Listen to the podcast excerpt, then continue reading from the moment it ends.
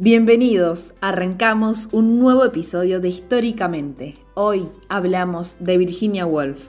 Virginia Woolf, cuyo nombre original era Adeline Virginia Stephen, nació en Londres en el año 1882. Fue hija de una modelo y un novelista e historiador que ya habían estado casados antes, lo que hizo que Virginia tuviese tres hermanastros. Virginia fue una mujer muy importante dentro de la literatura inglesa y todavía sigue siendo una referencia de primer orden.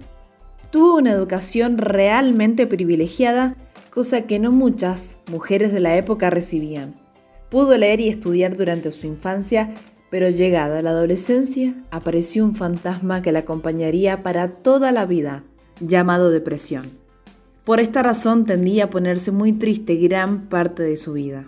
Todo ocurrió tras la repentina muerte de su madre, cuando tan solo tenía 13 años.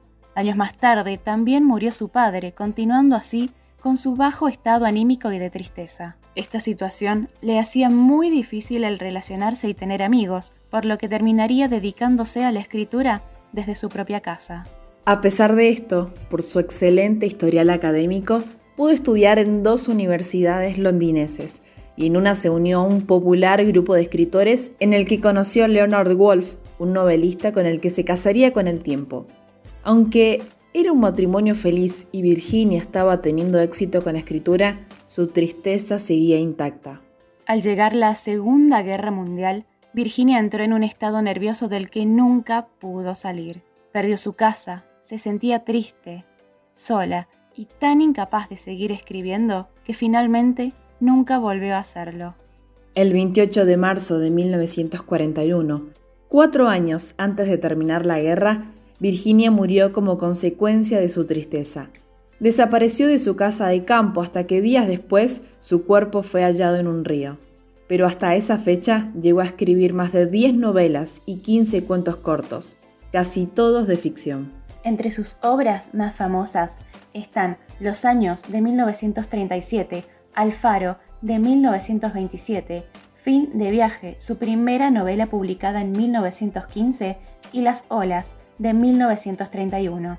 El tipo de escritura de Virginia tuvo éxito porque rompía los esquemas de la época y soñaba con que el lector sintiera como propias las vivencias de los personajes. Muchos de los personajes dejaban claro la angustia que le producían algunos temas, como el paso del tiempo, la forma en que el arte podía cambiar a las personas, el papel de las mujeres en la sociedad o el propósito de la vida humana. Virginia fue además pionera en la reflexión sobre la condición de la mujer, la identidad femenina y las relaciones de la mujer con el arte y la literatura, que desarrolló en algunos de sus ensayos, y entre ellos el que más se destaca fue Una habitación propia del año 1932, que posteriormente tendría para el feminismo una gran repercusión. No solo abordó este tema en los ensayos, sino que también lo hizo en novelas como La inquietante y misteriosa Orlando de 1928, en las que se difuminan las diferencias entre la condición masculina y femenina encarnadas en el protagonista, un aristócrata dotado de la facultad de transformarse en mujer. En resumen, Virginia Woolf fue una gran escritora británica, considerada una de las figuras más destacadas del vanguardismo y modernismo anglosajón del siglo XX. Además, fue una gran figura para el feminismo internacional. Todo esto gracias a su magnífica e históricamente. Esto fue todo. Te esperamos en el próximo episodio de Históricamente. Y recordá que desde tu lugar podés marcar la historia.